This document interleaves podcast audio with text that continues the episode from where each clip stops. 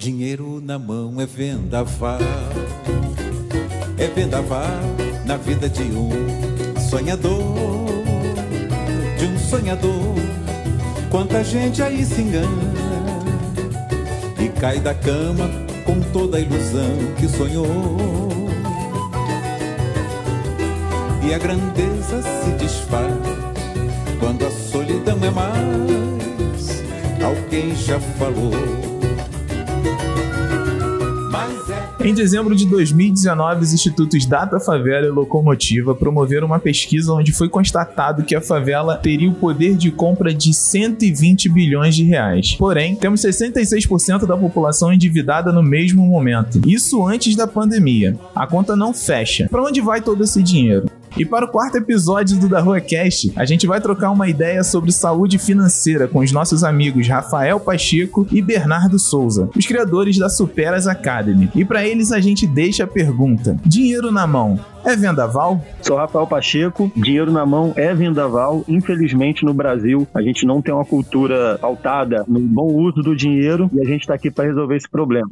Opa, meu nome é Bernardo, prazer estar aqui hoje. É, dinheiro na mão é vendaval sim, mas só de quem não sabe o que quer. E quando você tem um plano, um projeto, um objetivo aí bem claro, e aí você começa a desenvolver realmente a disciplina que vai te ajudar a levar você a seus objetivos. Né? Por isso que a gente está aqui também hoje para ajudar a galera a pegar essa visão. Uh, eu sou Edson e dinheiro na mão é vendaval porque sempre tem conta para pagar. Nunca recebi. Tá gastando mais do que devia, né, Edson? Queria tocar nisso assim. Dinheiro na mão é vendaval sim, porque a cerveja tá 3 por 10. É isso, galera. Eu sou Felipe Pinheiro, L32, e a gente vai começar mais um episódio do Da Rua Cast, depois dos e-mails.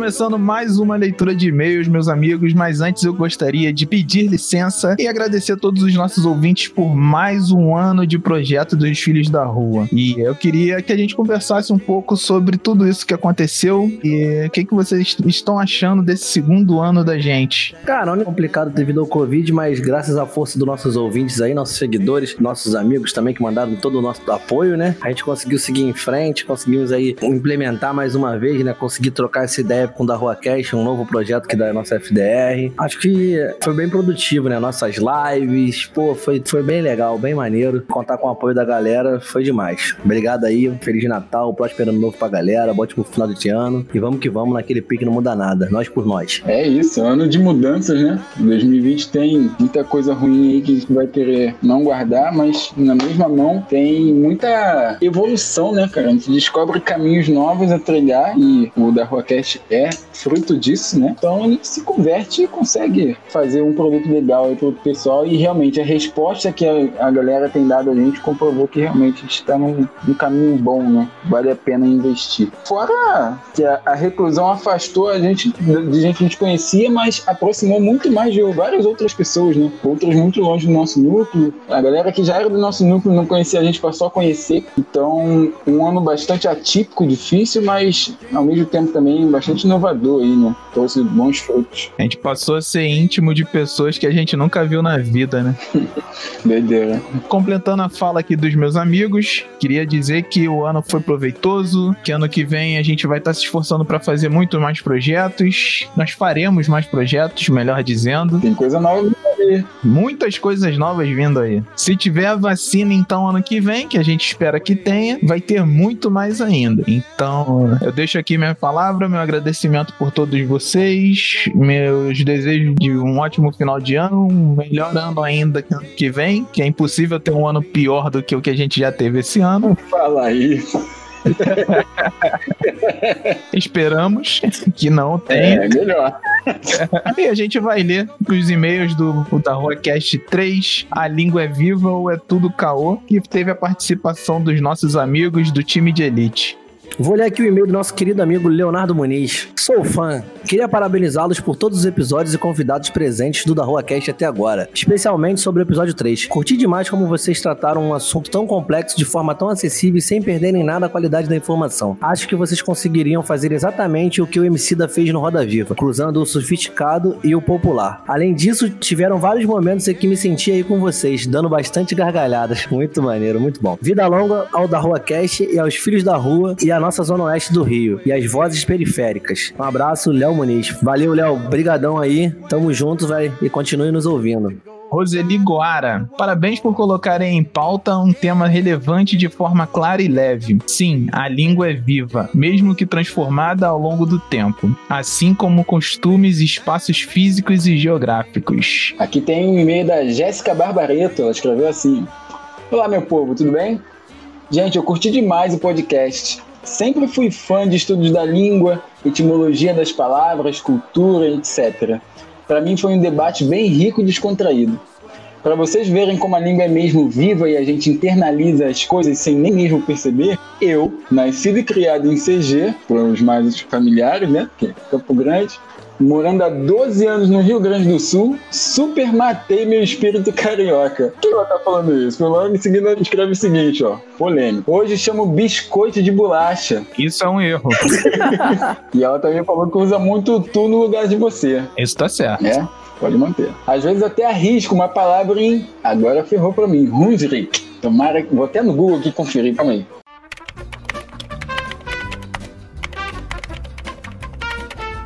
Segundinho.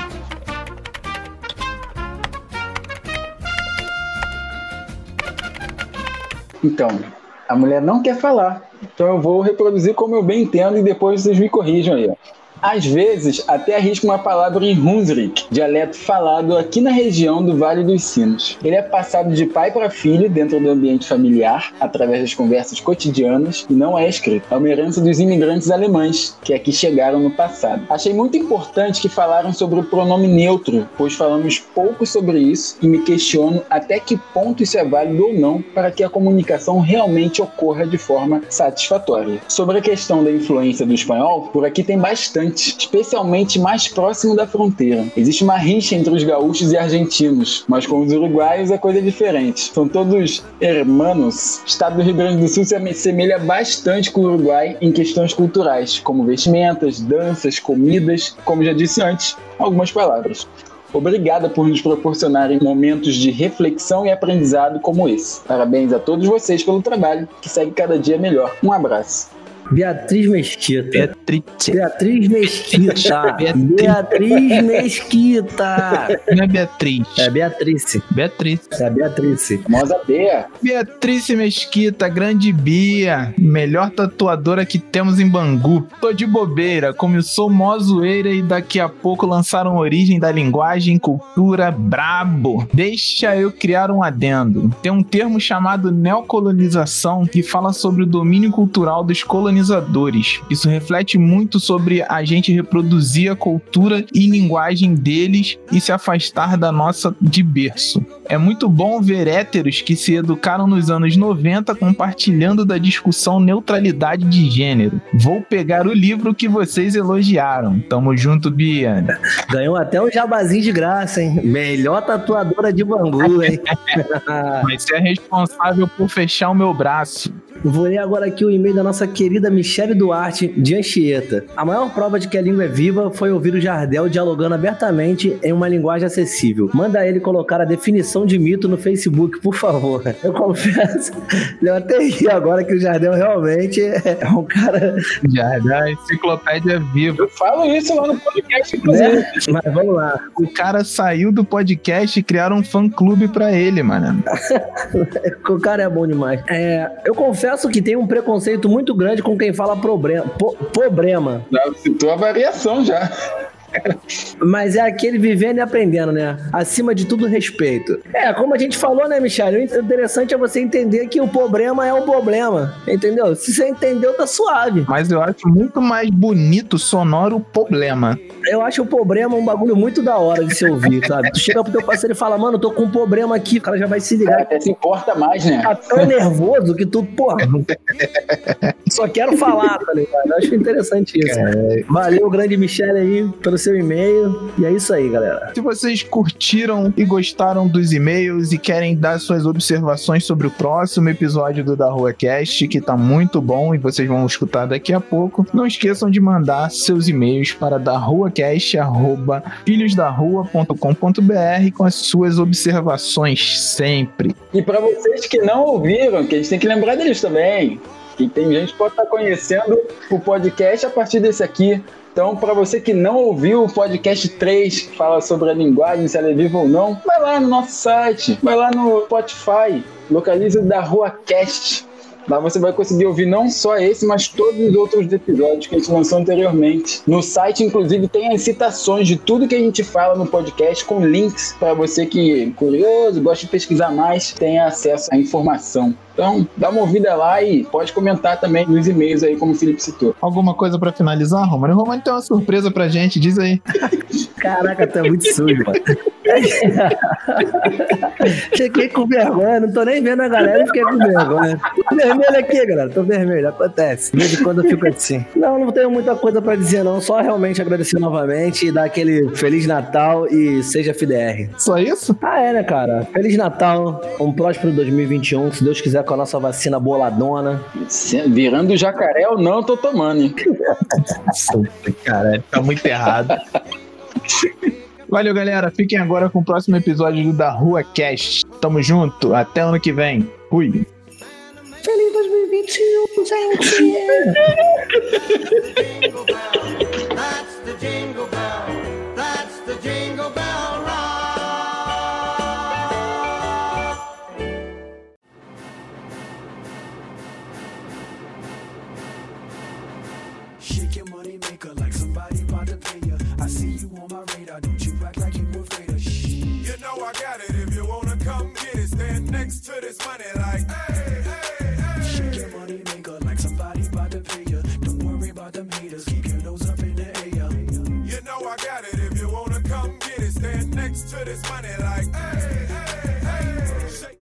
Então, meus amigos, é, eu queria que vocês contassem um pouco o que que é a Superas Academy pra gente e até pra quem tá nos ouvindo. Bom, Superas Academy, né? Ela começa comigo e com o Bernardo ali no- nos corredores do trabalho, trocando ideias sobre finanças, investimento. E a gente começou a estudar muito sobre esse assunto, muito mais para me ajudar, né? Então, o Bernardo ele já vinha de uma sequência já mais organizada e eu buscando essa informação para me ajudar também. Acabou surgindo essa paixão de querer falar disso também com outras pessoas, né? Porque a cada passo que a gente dava e se desenvolvia, nossa inteligência financeira, né? A gente percebia o quanto as pessoas precisavam de ter contato com aquele assunto, né? E foi daí que um olhou pro outro e a gente falou, cara, vamos falar com as pessoas sobre isso, né? E a gente montou ali, né? Convidamos alguns amigos para fazer uma, uma apresentação, trocar uma ideia de modo informal mesmo. Só que o Bernardo, né? o Bernardo é um cara bem, como é que se diz? Detalhista, detalhista, vai. perfeccionista.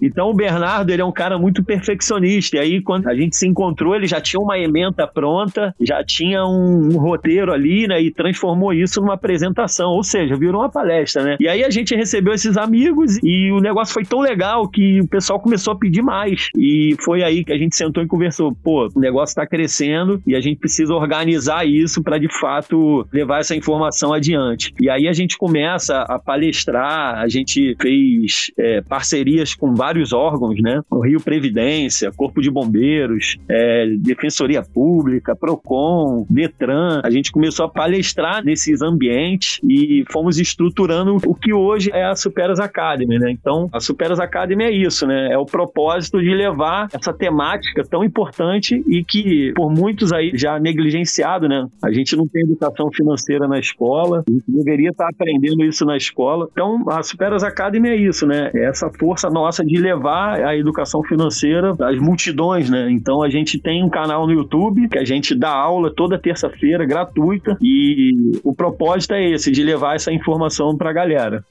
É, o que a gente percebeu é que a gente começou realmente pensando ali na gente mesmo, pessoas mais próximas que tinham alguma dificuldade, né? Putz, estou enrolado com orçamento, com dívida, não sei como é que eu vou fazer. Acabou o salário e ainda tem né, um monte de mês a viver ainda, como é que eu faço, né? E a gente começou a perceber a quantidade de pessoas que estavam enroladas, né? E aí a gente, nessa temática de educação financeira que a gente começou estudando inicialmente pra gente, né? A gente viu que muita gente tinha muito aí a se desenvolver, a aproveitar esse assunto, né? E aí a coisa foi acontecendo meio que de uma forma mais orgânica, né? Como o Pacheco falou aí, inicialmente palestras para amigos e tal. Depois eu fui crescendo, crescendo, crescendo. Quando a gente viu, a gente já tava dando palestra aí para vários órgãos aí. E, cara, é o que a gente gosta de fazer mesmo, a gente gosta de ver o brilho nos olhos das pessoas que realmente estão absorvendo conhecimento, estão começando a aplicar. A gente tem feedbacks bem bacanas aí já nesse período. E aqui é mais uma vez uma oportunidade aí de ajudar mais gente aí que tá ouvindo a gente aqui agora, né?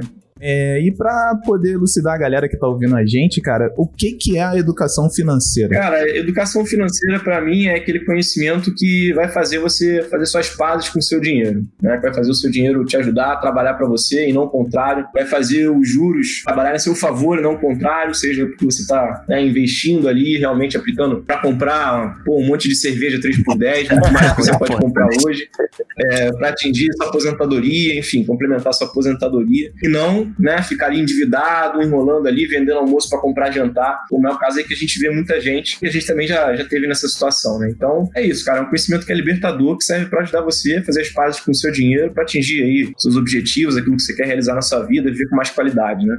Então, basicamente, educação financeira ajuda a gente a não meter os pés pelas mãos no quesito de finanças, né? Exatamente isso, cara, exatamente isso. E aí você começa, né, quando você começa a aplicar de fato conhecimento, você vê o resultado acontecendo e aí, bicho, pô, vira um vício, né? Você começa a ver ali que você tá conseguindo investir. Muita gente, né? Engraçado que teve uma cliente aí, ó, algumas semanas, a gente também atende, né, no planejamento financeiro pessoal, e ela tava me contando da alegria dela, né? Ela não tinha juntado dinheiro nenhum até então, e aí foi uma reunião que a gente fez que ela já tinha um certo montante ali, ela ficou super feliz porque ela tinha conseguido emprestar dinheiro pra mãe. Então, pô, isso pra ela foi quase que uma festa, né? Caramba, eu sempre pedindo dinheiro pros meus pais pra resolver uma coisa. Nesse momento, pô, a minha mãe precisou e veio falar comigo e eu tive como ajudar ela, né? Então vira um vício, cara. Né? Depois você começa a entender, começa a praticar, deslancha, sabe? E assim, é, a educação financeira, isso é uma dúvida que eu tenho, é por que, que ela, de certa forma, não é tão acessível às pessoas hoje em dia? É, se a gente for ver, principalmente a classe C e D, elas têm uma certa educação financeira porque elas sempre contam com a economia. né? Elas vão economizando porque tem que contar o dinheiro para não gastar o dinheiro do mês todo. Isso eu vejo como uma educação financeira. É, como a gente falou na introdução, é, o poder de compra é tão grande, porém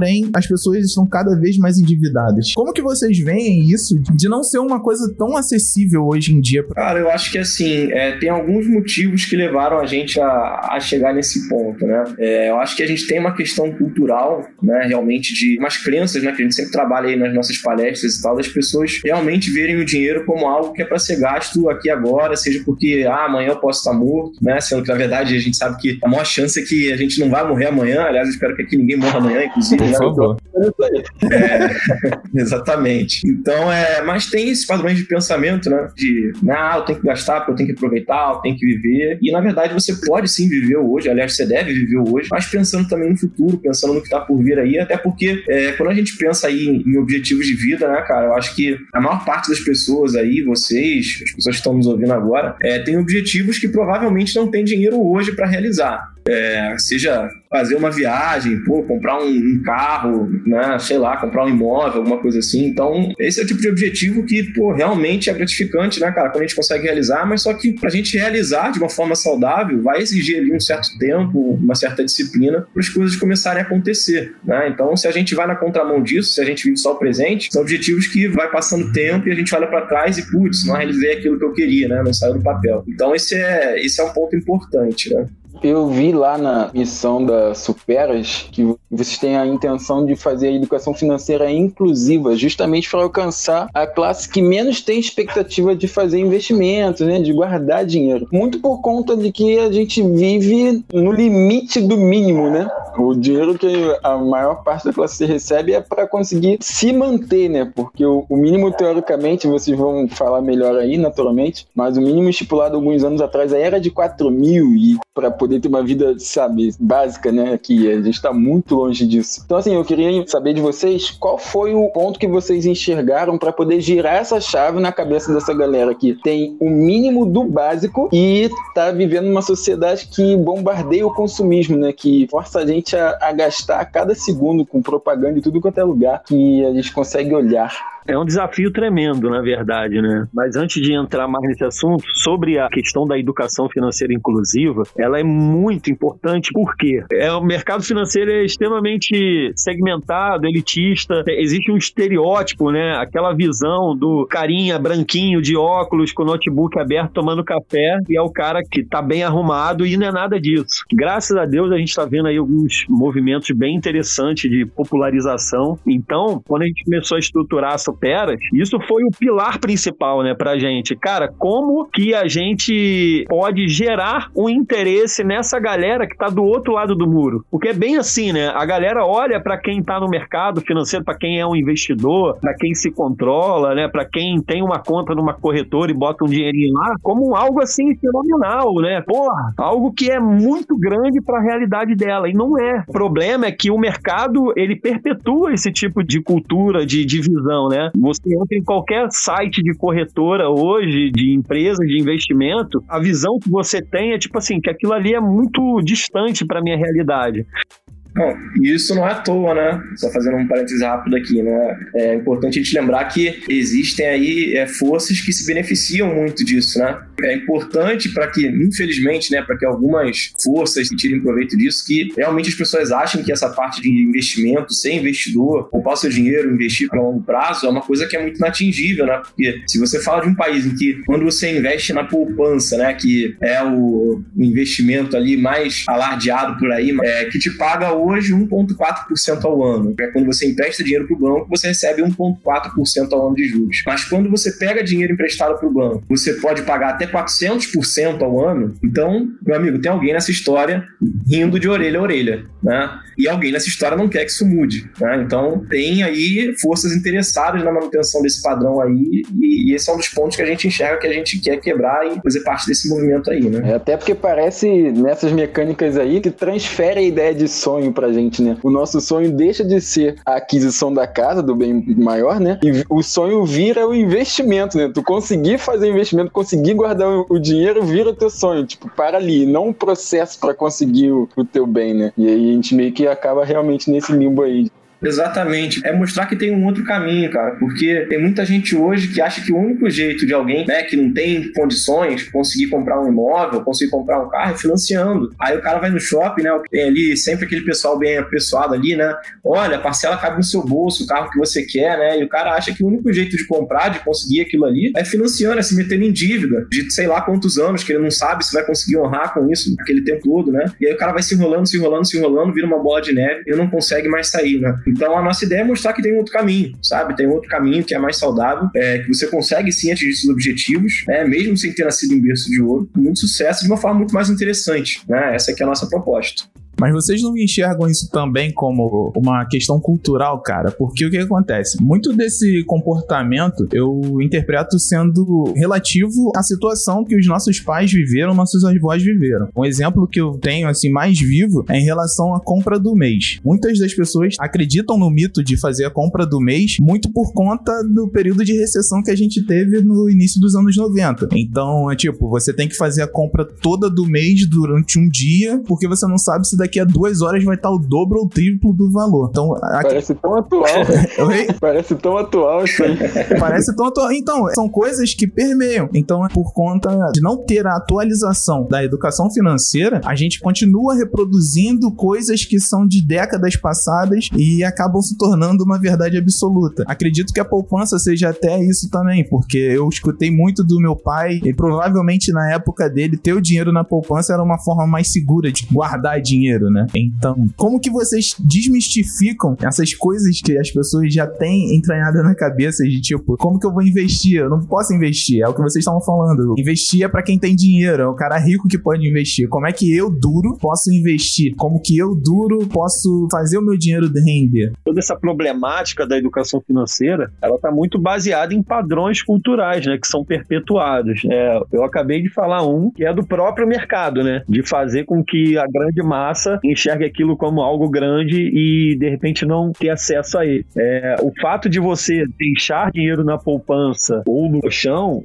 é uma herança também. E aí, qual é o problema disso tudo, né? É que a galera não tem acesso à informação. Acho que esse é o maior problema do país hoje, né? Do Brasil. Que quando você tem acesso à informação, você se desenvolve, cara. Você expande a sua mente, você consegue visualizar outras possibilidades e tomar decisões, né? Então, é até muito do papel das superas, quando voltando um pouquinho ali atrás, a questão da educação financeira inclusiva, era isso, né? Pra gente poder falar, cara, a gente precisa levar essa informação pro cara, pra essa pessoa. E ela tendo essa informação, ela poder mudar e quebrar alguns paradigmas. Então, a questão do, do investimento em poupança. O cara que deixa o dinheiro na poupança, pessoal, não é que é errado deixar dinheiro na poupança, tá? Dentro do planejamento, uma parte sim é até prevista. Mas não é a única solução, né, cara? É, cara, porque a gente traz pro bate-papo uma questão racional também das coisas, sabe? Pô, beleza, tu guarda o dinheiro na poupança, por quê? O cara não sabe por quê, porque ele não conhece outras opções. Eu falo pra ele, cara, existem opções tão seguras quanto, ou até mais segura do que a poupança, e que rendem mais, né? Então, tá lá, assistiu a aula, ele sabe disso, e agora ele pode ter opções para tomar essas decisões. Outra questão que é padrão cultural é a questão do financiamento imobiliário. A gente faz projeções nas aulas, palestras, o que que significa hoje você entrar no financiamento imobiliário? É uma coisa de louco. Você paga mais de 200% de juros para o banco. Então, assim, essas análises, né, essas minúcias dessa relação, as pessoas geralmente não têm. E não têm porque não tiveram acesso a esse tipo de informação na escola. E é por isso que a Superes é esse lance da educação inclusiva, né? Porque é levar esse tipo de coisa para essas pessoas para que elas se orientem melhor. A gente gasta mais de 200% pagando juros no financiamento imobiliário. Você vai engessar o seu orçamento por 30 anos. E é por isso que às vezes o cara tá sempre com a corda no pescoço, porque ele foi tomando decisões que engessaram esse orçamento e agora ele tá preso. Outro padrão cultural aqui é carro. Cara, o Bernardo deu uma aula sensacional recentemente no canal, analisando na minúcia se vale a pena ou não você comprar um carro hoje. É errado ter um carro? Não. Mas o qual é o problema? As pessoas, quando elas tomam esse tipo de decisão, elas só levam pra mesa a questão emocional. Tipo, caraca, meu irmão, quero ter meu carrinho pra dar um rolê com a namorada, pra sair final de semana, pegar uma praia. Pô, beleza, isso é maravilhoso. Mas, cara, será que realmente você pode ter um carro? Já parou pra pensar nisso? Nas consequências de assumir um financiamento de cinco anos de um carro? E aí, o legal é que nessa aula também o Bernardo montou uma ferramenta que você vai imputando ali os dados, né? E a ferramenta já te diz se vale mais a pena você comprar um carro, alugar ou assinar. Não sei se vocês sabem, mas tá crescendo muito, né? A questão da assinatura de carro. Olha que interessante. Acredito até que muita gente não saiba disso. Você que tá ouvindo aí a gente agora, já fica ligado, dá um Google lá, dá uma pesquisada, porque pode ser uma opção mais vantajosa, né? Então, assim, vê que eu tô listando aqui algumas coisas, né? É, consórcio, título de capitalização, por exemplo, utilizar isso como um meio de investimento é muito errado. Consórcio não é investimento, título de capitalização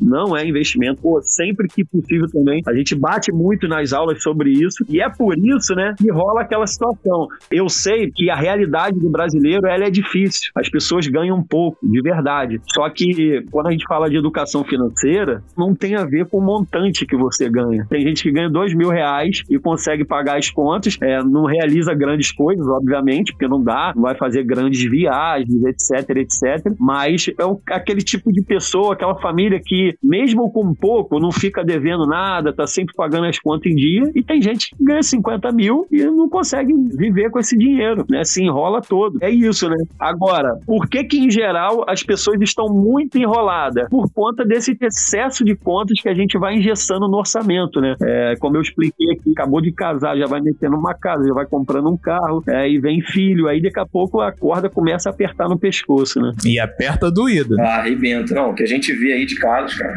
essa discussão em torno da cultura me lembrou um, um experimento que eu vi na época na faculdade, né? Você imagina ali uma série de macaquinhos, uma sala ali, né? E aí tem uma escada, essa escada leva até o teto e leva até um ponto em que tá pendurado um cacho de bananas, né? Então, naturalmente, né, no momento esses macaquinhos vão ficar com fome, vão tentar subir a escada para pegar o cacho de banana. Só que quando eles sobem a escada, o experimentador dá um jato de água nele. Não é só no macaquinho que tentou subir a escada, é em todos que estão na sala. Então você imagina essa situação, né? Um tenta subir, todo mundo leva jato d'água. E aí, em algum momento, eles começam a adquirir o hábito de não deixar nenhum deles subir, porque senão todo mundo vai levar jato d'água. E aí, o que, que os experimentadores começaram a fazer? Eles começaram a substituir os macaquinhos. Eles tiraram aqueles que né, já tentaram subir ali para pegar o cacho de banana e foram botando por macaquinhos novos que não sabiam o que, que acontecia, né? Quando chegava perto ali de tentar pegar o cacho de banana, todo mundo levava água. E aí, o que, que foi acontecendo? Esse comportamento ele foi se repetindo, né? Então, vamos imaginar que tivessem cinco macaquinhos ali nessa sala. Eles trocaram um, esse um não sabia de nada, tentou subir, os outros impediram antes que todo mundo levasse jato d'água. E aí trocaram outro, trocaram outro, trocaram outro. Chegou no fim, não tinha nenhum macaquinho que tinha levado jato d'água. Nenhum deles. Nenhum deles sabia o que acontecia se você chegasse perto ali do cacho de banana, né? Mas mesmo assim, eles não deixavam ninguém subir a escada para poder pegar o cacho de banana. Eles não sabiam por quê, mas eles não deixavam ninguém subir a escada. Nenhum deles tinha levado jato d'água, mas eles repetiram esse comportamento. Então a cultura também tem um pouco isso, né?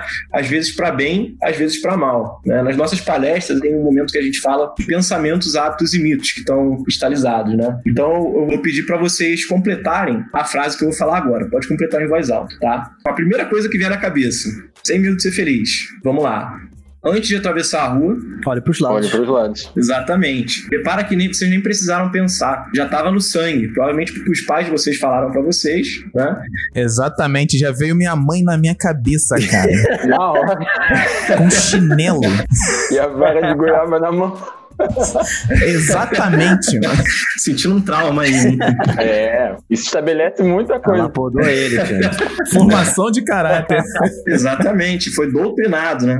E é isso aí, assim, e provavelmente vocês vão passar para os filhos de vocês, e eles vão passar para os filhos deles, e assim vai. Só que esse é um comportamento que é bacana, né? É legal. E repara que foi exatamente olhe para os lados, não foi olhe para um lado só, olha para cima, cumprimenta o vizinho. Foi exatamente aquilo que veio no sangue, no ímpeto, né? Exatamente. Então essa é uma crença que está dentro de vocês. Vocês não precisam nem pensar, vocês já replicam isso. Agora, fala de novo, a primeira coisa que vem na cabeça, tá?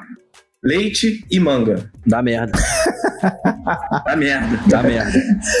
Dá merda. Pra quem acha que não, já fez esse experimento e, pô, não morri, lógico. Tô aqui pra falar pra vocês que a situação não ficou muito feliz no meu banheiro, não. Só pra dizer aí bem claro aí que pode acontecer com os ouvintes aí. Caso façam esse tipo de mistura que não for no sacolé. É a primeira vez que eu ouço essa resposta. Eu vou ficar até mais atento pra não, não cometer esse erro. O erro foi perguntar ao Romani o que que vem na cabeça dele primeiro, cara. Geralmente eu não tenho muito filtro. Foi a primeira vez que eu vi essa Não, resposta. não conhece, né? Eu, eu caí, eu nem ouvi a pergunta. A pergunta foi: o que, que, o que, que leite manga faz? Né? Tirando aí o problema do nosso amigo aí com o banheiro, que é, é digno realmente de alerta aí pro, pro ouvinte, né? Pra não arranjar problema em casa. É, muita gente passou a vida toda achando que ia morrer, né? Que ia ter dor de barriga, que a cabeça ia explodir, que era abortivo. Só que a gente sabe que né, isso é falso, né? Você não vai morrer. Você pode ter um problema ali no banheiro, mas você não vai morrer. Então é uma crença que, pra muita gente, ficou ali na cabeça, mas só que é falsa. Só que é uma crença que tem um potencial de gerar problema na sua vida que é muito baixo, né? O máximo que pode acontecer é você passar a vida sem tomar uma vitamina de manga. Só que existe. Então, é, tem até uma. Desculpa te cortar, Bernardo, mas tem até uma curiosidade sobre a história do leite com manga, pra gente ver como é que a cultura de colocar mitos vem de muito tempo. Essa história do leite com manga, ela foi criada pelos senhores de engenho, cara. Eles inventaram esse mito para os não poderem consumir a manga e nem tomar o leite que era destinado pra família na casa grande. Então você vê que essa parada vem de, sei lá, 100, 200 anos atrás e até hoje é reproduzido. Então é só um parênteses pra gente e a galera que tá ouvindo perceber como é que a criação de mitos interfere bastante no nosso cotidiano. E a falta do conhecimento faz esse mito perpetuar, né? Porque se entendesse que foi daí que ele veio, não faria mais sentido nenhum usar hoje, né? Exatamente, cara. Olha só que interessante. Realmente eu não sabia dessa origem, né? E é um, um exemplo perfeito, né? De como realmente a coisa se perpetuou. É, quem aí não teve avós, eu tive pelo menos, e eram, tinha um pavor de leite com manga por conta disso, né? Sem nem saber o porquê, né? E é exatamente isso, né? A gente tem hoje uma série de crenças, né? De padrões de pensamento que são tão automatizados quanto esse, só que tem um potencial de dano na nossa vida financeira muito maior. E não é por mal, né, gente? Mas o meu pai, outro dia, ele veio falar comigo: pô, filho, você tá aí com seus 30 anos já, né? É, pai, tô ficando velho, é. Então, e aí? Quando é que vem o teu carro aí? Pô, não vem, pô.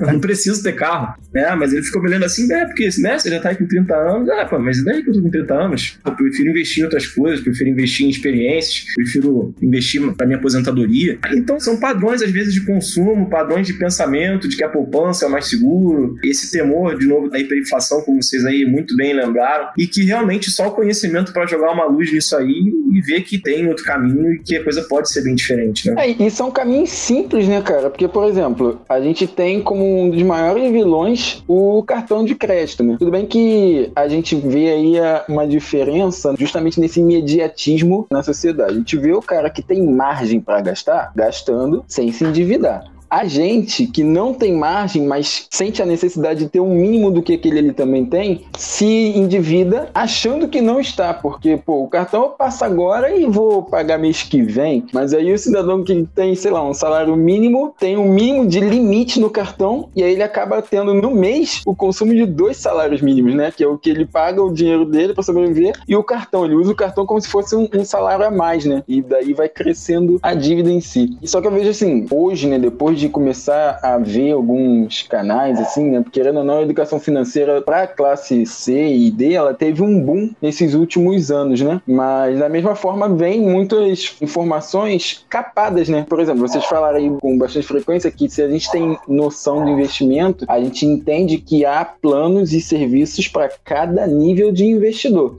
na minha mente, antes de ter os conhecimentos básicos, investimento é ação. E ação é, é investimento de risco. Eu sei que se eu investir mil reais ali, amanhã eu posso ganhar 10 mil ou posso perder 10 mil, né? Muito volátil. E por eu não ter margem para poder investir de novo, isso me gera medo. Então eu enxergava esse motivo como um dos principais para me afastar do assunto de investimento. Que eu achava que investimento era só ação. E aí o risco de perder dinheiro, ficar mais pobre do que eu já tô, me afastava do assunto. Hoje eu já vejo que existem planos de investimento para quem tem mil reais de salário, que a gente sabe muito bem que acaba tendo uma vida bastante limitada, mas ainda assim, com determinados conhecimentos, todo mundo tem uma forma de investir, né, separadamente. Então, quebrar esses mitos aí da realmente do carro, né, que a gente se estrutura para comprar, mas não se estrutura para manter, que teoricamente tu compra um carro por ano, né, de mantimento aí, de, de recursos e tudo mais. E o próprio cartão, né, que é um grande vilão nosso aí, acaba aumentando bastante o nosso consumo, porque a gente não pensa no preço total, né, a gente pensa no preço da parcela, né. Ah, o negócio custa 10 mil, mas vai me custar 100 reais aí por mês, então tá valendo, vou comprar. Mas não, você tá com a dívida de 10 mil. Quando tu passa no cartão, tu esquece que tu tá devendo 10 mil, passa a dever 100, né, mensalmente. Então são essas estruturas enraizadas aí realmente que afastam a gente, né, de entender outros recursos.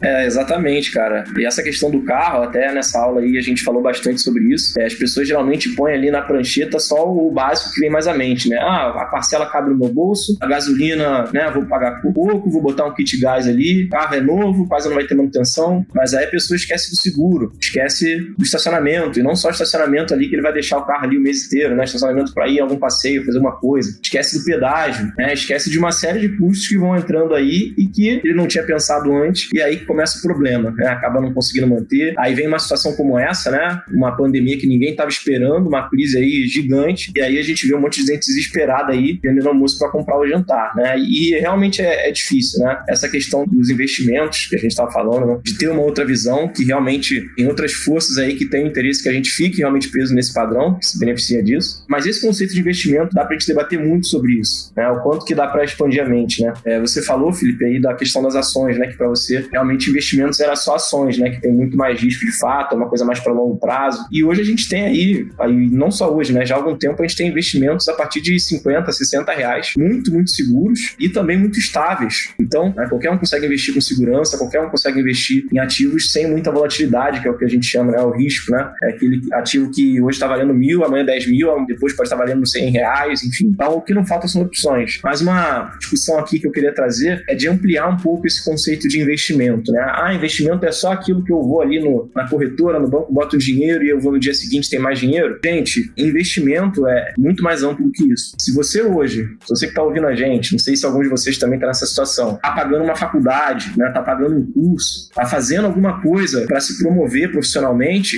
isso também é um investimento e vai te beneficiar como profissional, de repente vai deixar você mais atrativo aí para o mercado, e aí você vai conseguir melhorar sua renda, seu salário, vai botar mais dinheiro dentro de casa, e aí também vira uma bola de neve. Então, isso também é um investimento, também é investir em você. Aí, abstraindo um pouco mais, se você pega um momento da sua vida, você não está de repente conseguindo pagar uma faculdade, um curso, mas você está ali para um momento da sua vida para pegar um livro sobre alguma coisa da sua área profissional, você também é investimento. E aí, futuramente, você começa a migrar para coisa mais tradicional, né? Para aqueles investimentos realmente que vão trazer um retorno financeiro. Mas isso tudo também faz parte um caminho de prosperidade, financeiramente falando, né? Pô, muito bom esse, essa fala do Bernardo. Eu ia até falar isso, né? Mas aí já pegou, já passou a visão. Porque é isso, cara. A galera tá muito presa ao conceito de investimentos em ativos financeiros, né? E é muito maior do que isso. Aliás, o melhor investimento que você pode fazer é em você mesmo, né? Porque é até uma forma de você resolver o problema da corda no pescoço. A gente costuma dizer o seguinte: tem algumas formas de você melhorar a sua saúde financeira, né? E uma delas é ganhar mais. Então, se você tá com a corda no pescoço, o orçamento apertado, uma forma de tu melhorar Lógico que esse aumento de renda tem que vir acompanhado de um processo educacional e de planejamento, senão não adianta, você ganha dois hoje, passa a ganhar dez e vai continuar é, cometendo os mesmos erros. Mas uma forma que você tem de resolver esse problema é gerando mais renda. Então, se você está pagando um cursinho para preparatório para fazer um concurso público, cara, esse é o teu investimento hoje. Você não tem que investir em ações, em fundos. A galera precisa entender isso, cara. Eu ganho 1.300 por mês, cara, isso aqui não dá para mim, eu quero mais, eu quero, porra, é, ascender, vou pegar 100, 200 reais e investir em ações? Não, cara, talvez seja melhor pagar um cursinho, comprar livro, estudar, desenvolver uma nova habilidade que possa trazer um dinheiro. Hoje em dia o mundo tá muito dinâmico, né? A gente vê pessoas aí faturando 10 mil reais vendendo bolo de pote na internet. Pô, se você tem essa habilidade, investe nisso, desenvolve essa tua habilidade, aperfeiçoa essa habilidade em fazer um bolo de pote, paga um curquete na internet e vai vender teu bolo de pote. Tem gente aí com faculdade ganhando mil reais e tem gente vendendo bolo de pote ganhando 10 mil reais, entendeu? E isso é uma forma de investimento também, né?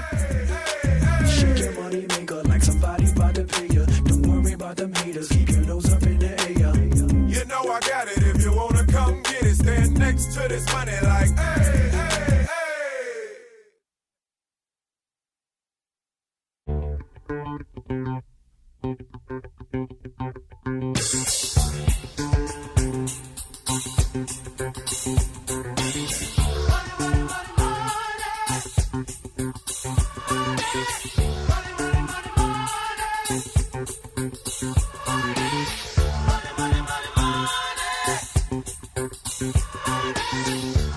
Queria que vocês falassem pra galera que tá ouvindo a gente que não tem o conhecimento devido em relação a investimentos, em relação à saúde financeira, como que eles podem iniciar essa caminhada de uma forma simples, que a gente viu que não é tão difícil assim para poder investir, para poder melhorar, né, em relação às finanças. Então, qual a dica que vocês podem passar para essa galera que tá iniciando? É, cara, a gente tem que ser muito sincero também, franco, dependendo do nível financeiro da pessoa, fica muito difícil você aplicar certos conceitos, isso é verdade, mas eu queria deixar claro aqui que é possível, galera, mesmo ganhando ali pouco, qualquer movimento que você faça no sentido de melhorar sua saúde financeira, você já está na frente de muita gente, né? Então, mesmo que sejam ações mais singelas, mas que você comece a implementar, já vai surtir algum tipo de, de efeito. Né? É igual eu costumo dizer o seguinte: a gente tem aquela mania também de falar assim, ah, pô, eu posso morrer amanhã. Cara, estatisticamente provavelmente você não vai morrer. E qual é melhor, você chegar daqui a 40 anos não ter nada, ou se pelo menos tu juntasse pelos próximos 40 anos, 40, 50 reais que fosse. Concorda que você ia chegar lá na frente numa posição melhor do que se não juntasse? Então, assim, é, mesmo que seja algo singelo, faça esse movimento, né? Porque de alguma forma você vai ser beneficiado. Então, assim, é possível traçar um caminho melhor para sua vida. E o que eu, eu acho que o pilar básico aí principal é a questão do orçamento. Thanks. Né? Isso, é de novo, né? O cara que ganha 2 mil, o cara que ganha 10 mil, todo mundo pode fazer isso. É muito comum a gente ouvir coisas do tipo. Isso até já ensejou a aula nossa, que é a questão do orçamento. Mas o que acontece? O cara vira para você e fala, às vezes amigos, né? Fala, Pacheco, eu não consigo guardar dinheiro. Ou, cara, chega no meio do mês, eu já tô sem o dinheiro esperando o salário do mês seguinte. Eu não consigo investir, não sobra para investir. Esse tipo de, comportamento, de fala, é muito comum a gente ouvir em diversos níveis sociais, tá?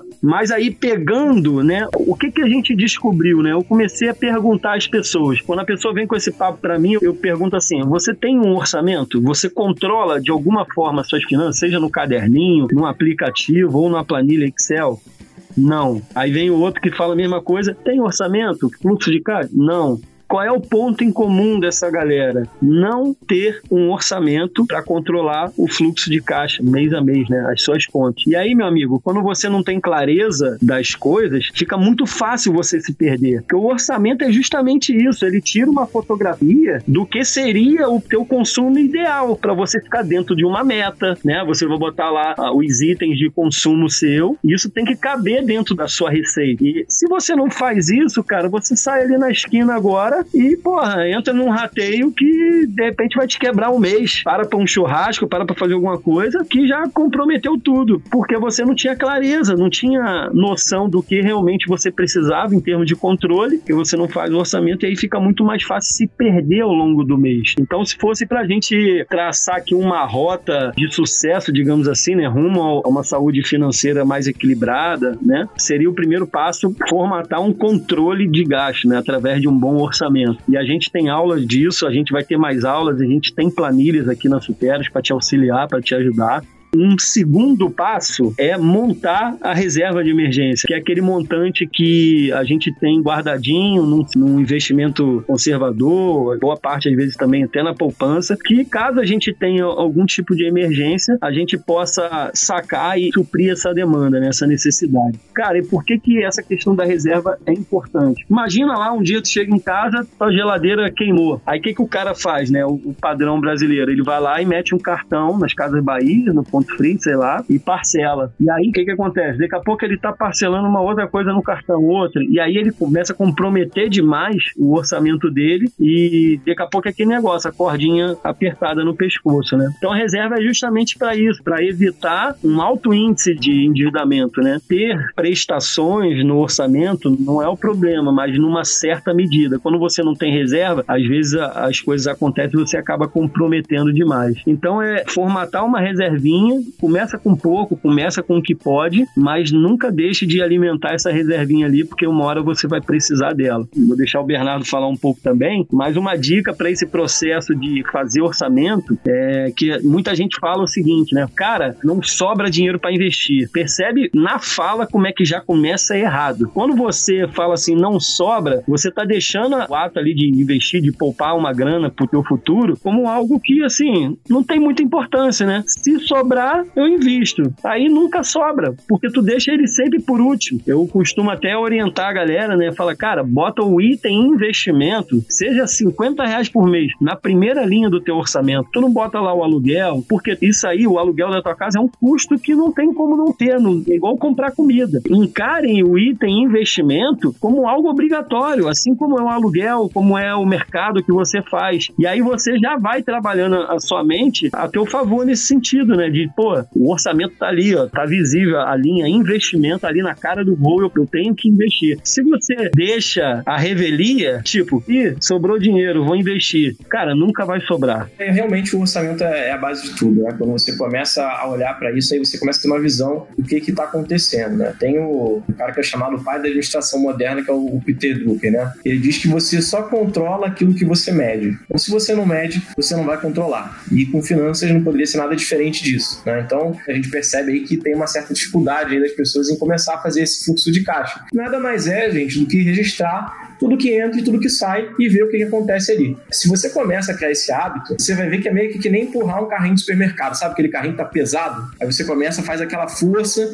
com o tempo a coisa vai ficando leve e você empurra com muito mais facilidade. É um hábito. Então você tem que registrar, não adianta. Essa é a base. Tem que registrar ali o seu fluxo de caixa, chega ali no dia, né? Foi fazer uma compra na padaria, fazer uma compra, anota o quanto que saiu, recebeu o salário, recebeu alguma renda de alguma coisa, anota ali o quanto que entrou e vai fazendo essa conta periodicamente. Essa também é uma dica de ouro aqui, né? Muita gente deixa para fazer isso no fim do mês. Você só faz o fluxo de caixa no fim do mês, você não tá controlando nada, você tá fazendo a gestão de passado. Então, fluxo de caixa, pelo menos semanalmente, para você ver, né, e ter tempo de corrigir a rota até chegar ali no fim do mês. Então, esse é um, um né? E aí você tem que começar a ver da onde você pode segurar momentaneamente esse gasto para não comprometer tanto a sua renda, né? De forma que você consiga, de fato, ter um excedente, né? Você se planejar para poder investir. Então, esse é um ponto, né? Talvez você tenha que, nesse momento, você tenha que ali segurar alguns gastos para poder favorecer a sua capacidade de poupança, né? E não tem problema nenhum nisso. Eu sempre digo aí para os meus clientes que o remédio é amargo, mas é temporário. Então, se hoje você não tem a vida que você gostaria de ter, se hoje você não consegue fazer tudo que você gostaria, então vamos segurar um pouco para preservar a capacidade de poupança. E essa capacidade você pode usar sim para investir em ativos aí do mercado financeiro, tanto para de repente investir em cursos, como a gente falou anteriormente, né, em coisas que vão te dar uma renda maior, para que futuramente você consiga ter condições realmente de ter a vida que você quer, que você merece. né? Então, temporariamente você pode ter que fazer isso. Uma outra conclusão que você pode chegar é que, cara, eu já estou todo endividado o todo enrolado. né? Então, uma dica aqui prática que a gente tem para pessoas nessa situação: qual é a linha de crédito que você tem hoje? Você contratou essa, você tem essa dívida com o banco,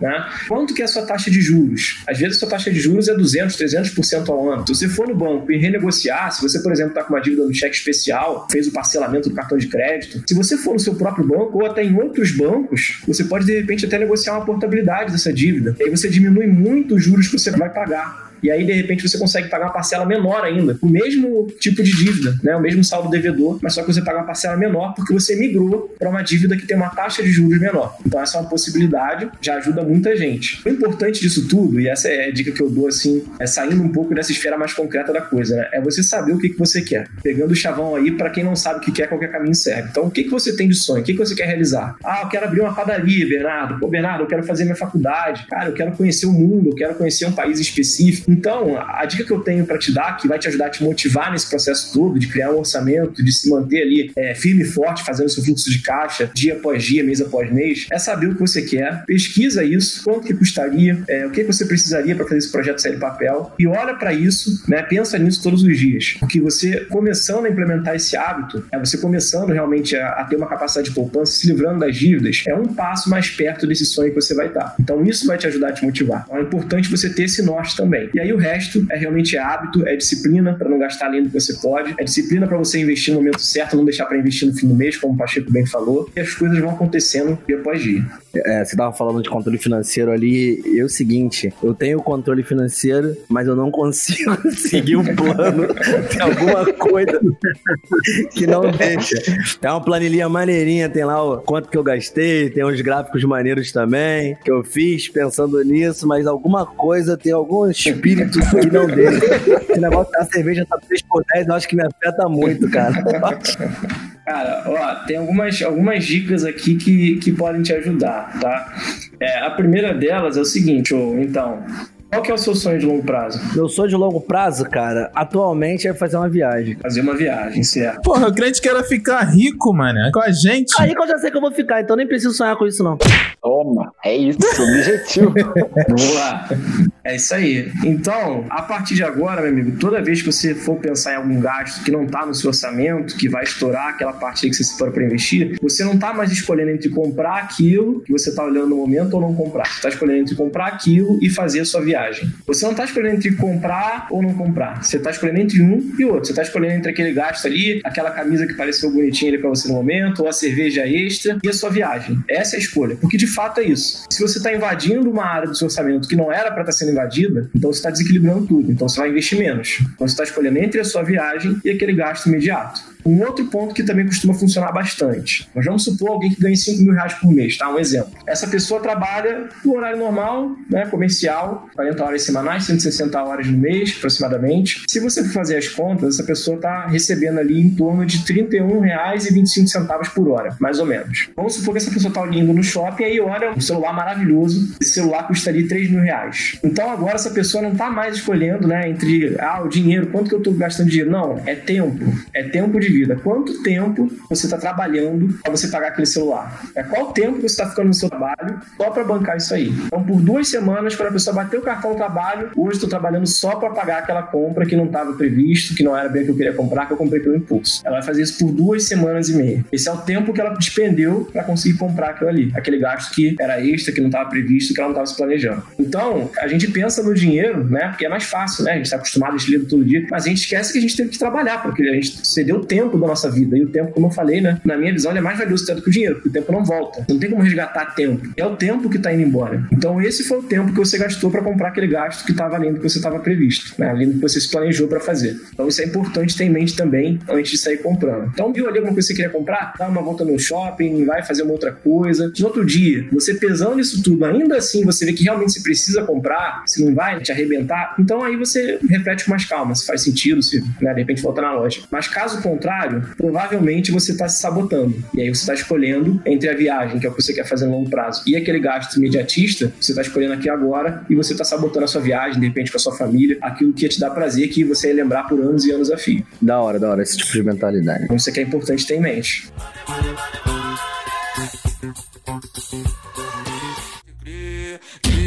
A nossa tropa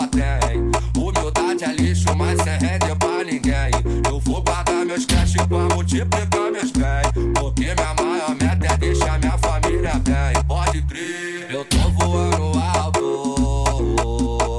Sigo na minha luta e trabalho. Depois dessas dicas todas, a pessoa que quer aprender muito mais, como que ela faz pra poder é, ter acesso aos conteúdos da Superas Academy? Boa. Aí é a melhor parte. Momento Jabá. Cara, é muito fácil. A gente tem um canal no YouTube, Superas Academy, onde a gente dá aulas, né, ao vivo e gratuito. Toda terça-feira, faça chuva, faça sol, não importa. A gente vai estar lá às 8 horas da noite para dar uma aula bacana, uma aula que a gente traz conteúdo, a gente prepara um material, depois a galera que se inscreve ali, né, recebe os avisos, recebe esse material da aula. Pô, a gente falou agora, acabou de falar de orçamento, a Sam ela tem uma ferramenta top demais que quando o casal faz o controle junto, já tem a, ferramenta, se faz separado, enfim, para diversas possibilidades a ferramenta atende ali, né? Então, quem está assistindo nossas aulas recebe o material, recebe o PDF que a gente usa na aula, se tiver uma ferramenta extra, a gente manda também. Então, toda terça-feira a gente está lá. E a gente tem um grupo do WhatsApp que você pode entrar e ali é o nosso principal meio de comunicação, né? Onde você vai ser informado de todas as aulas, os temas, as aulas extras que a gente dá também via live, tá? Isso é importante. Então, você que está nos ouvindo aí, segue o Superas Academy no Instagram, é o nosso canal de comunicação aí de rede social. Então, toda segunda-feira a gente está lá fazendo uma live. Pô, a gente fez live sobre o Pix, né? O Pix começou a rodar agora em novembro, então a gente trouxe uma advogada para passar todas as orientações de como cadastrar e usar o Pix como forma de, de pagamento ali. A gente faz live também né, uma vez por mês com uma psicóloga, que é a Camila. A gente vai falar um pouquinho de finanças comportamentais. A gente já fez é, live sobre por que, que alguns investimentos em renda fixa é tão negativo, né? É uma questão da situação fiscal do país que, nessa pandemia que está fazendo alguns ativos de renda fixa que eram muito seguros chegar a ter rentabilidade negativa isso assustou muita gente. Então a gente estava lá falando sobre isso. Enfim, a gente distribui distribui semanalmente uma gama de muito forte de conteúdos, né? E você vai seguir a gente lá no, no Instagram, vai estar por dentro lá nas lives e também vai poder acessar o nosso YouTube às terça-feira para assistir a essas aulas. Todo esse conteúdo, né, após as aulas, eles ficam privados numa plataforma, né? E aí é a grande novidade, né? Agora é hora de rufar os tambores. a gente está prestes a lançar aí uma plataforma, tá? De estudo. Então, todo esse material já são mais de 30 horas de conteúdo, desde o endividado até o cara que está querendo já investir no exterior para diversificar sua carteira. A gente tem aula. A gente está começando a produzir várias trilhas, né? Pô, Bernardo tocou num exemplo ali. Cara, tá endividado? Uma opção pode ser fazer uma portabilidade dessa dívida. Pô, como é que faz isso? Cara, vamos ter uma trilha lá dentro da plataforma. Você vai clicar e vai abrir uma sequência de aulas para você daquele assunto. Se você está endividado, você tem um caminho a seguir dentro da plataforma só para endividamento. Se você está querendo investir em ações, você tem uma trilha de ações. Enfim, é de acordo com o gosto do cliente, digamos assim, né? A gente aqui na Superas, a gente tem uma preocupação muito grande em como de fato ser efetivo no que a gente está passando. É um grande problema, eu acho, do ensino e de um modo geral, e aí trazendo para a educação financeira, é que às vezes as pessoas compram cursos caros, pagam dois, três mil reais e assistem a metade. Não adianta investir em conhecimento e não aplicar isso na vida. Então, como é que a gente torna esse ambiente mais favorável ao aprendizado? Então, a gente está trazendo essa metodologia né, de segmentar os conteúdos para que esse cara, quando chega ali, como eu falei, tem mais de 30 horas de aula. Aí o cara ali chega ali endividado e vai assistir aula de investimento em ações? Não, cara. Vai lá e segue tua trilha, aulas que falam de endividamento, organização financeira, estratégias para sair da dívida. E aí, beleza, passou dessa etapa, vamos aprofundar mais o conhecimento. Pô, quero estudar um pouquinho de investimento no Tesouro Direto, vai ter trilha lá, vai ter aula. Então, tá ficando muito bacana. A gente vai lançar essa plataforma em janeiro, a gente está prestes aí a lançar. Tudo isso, né? Todas as lives, conteúdos extras, convidados para trazer assunto, ferramentas, material didático, vai ter teste dentro da plataforma, você vai poder testar seus conhecimentos, enfim, tá muito bacana. E, cara, enquanto a gente está nessa reta final de ajuste, o melhor caminho para você ter acesso a todo esse conteúdo é seguindo a gente no Instagram. Vai lá, a gente bota você no grupo do WhatsApp, vai ter o link aí também para entrar no grupo, que ali você vai ficar por dentro de tudo, né? Inclusive da oferta de lançamento da nossa plataforma, que já tá prestes a acontecer. Então, chega lá junto com a gente que a gente vai te ajudar. Perfeito. Eu vou até deixar é, garantido aqui também que quando a gente lança o podcast, ele é distribuído em algumas plataformas. Porém, a gente também tem um site próprio, que é o filhosdarrua.com.br, e lá no podcast tem uma área de mencionados, onde a gente vai citar todos os links que foram citados aqui pelo pessoal da Superas e também alguns tópicos que foram desenvolvidos por dentro do podcast, porque particularmente falando, essa setorização aí que vocês estão colocando na ferramenta de vocês é sensacional, porque teve um boom da questão da educação financeira, mas é tanta informação jogada ao mesmo tempo que você chega desnorteado, não sabe por onde começar. Eu entendo que tem vários setores para entender, mas eu nunca sei qual é o primeiro. E aí, se eu começar errado, acabou. Então, essa preocupação de vocês de setorizarem, né? E indicar o caminho para quem tá chegando agora, eu acho sensacional, porque tu já chega bem encaminhado. Então, tudo isso que a galera da Supera está falando vai estar linkado no site quando o podcast sair. Então, é só clicar lá que vocês já terão acesso. E também os assuntos que a gente desenvolveu aqui pelo decorrer do podcast. Caso tenha interesse determinado, o link vai estar lá disponível também. Bernardo, tem alguma coisa a acrescentar? Não, não, acho que o Pacheco já, já falou bastante aí da nossa proposta, né? É o que a gente gosta de fazer, ajudar as pessoas aí a, a atingirem os objetivos, né? Estamos aqui à disposição. E no mais, só agradecer aí o, o convite, foi uma honra. Espero que a gente tenha outras oportunidades como essa também aí. É, e a gente se vê em breve. Ah, com certeza. Todas essas questões que vocês colocaram aí também, ela também é moldada pelo perfil da pessoa, né? A gente tem essa questão, isso foi batido várias vezes durante o podcast, que o imediatismo faz parte da nossa cultura e ele é o maior vilão de tudo isso que a gente está falando aqui. Isso muda também de pessoa para pessoa, perfil para perfil. Então, se conhecendo e conhecendo o que a gente quer correr atrás, né? A gente consegue enxergar o que a gente quer ter e o que a gente não precisa ter. E aí, de repente, esse formato que você colocou aí, eu consigo abdicar de uma cerveja hoje porque eu sei que eu quero ter dinheiro para viajar amanhã e tomar essa cerveja lá na Alemanha. Para, para, para, para, para, para, para aí, para aí. Para esse negócio aí. Eu tô achando um negócio muito estranho, porque eu achei que o Edson nem bebia. Eu não bebo, não. Eu consigo abdicar de uma cerveja hoje porque eu sei que eu quero ter dinheiro pra viajar amanhã e tomar essa cerveja lá na Alemanha.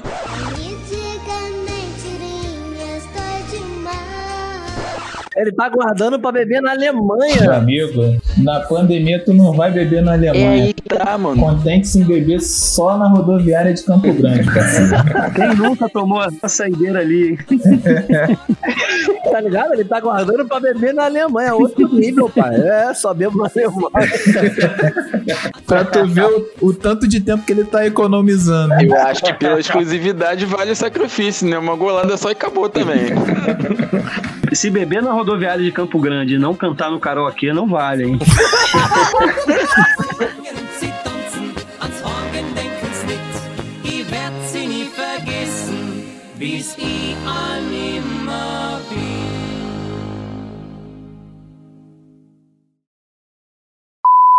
Acabou o dinheiro.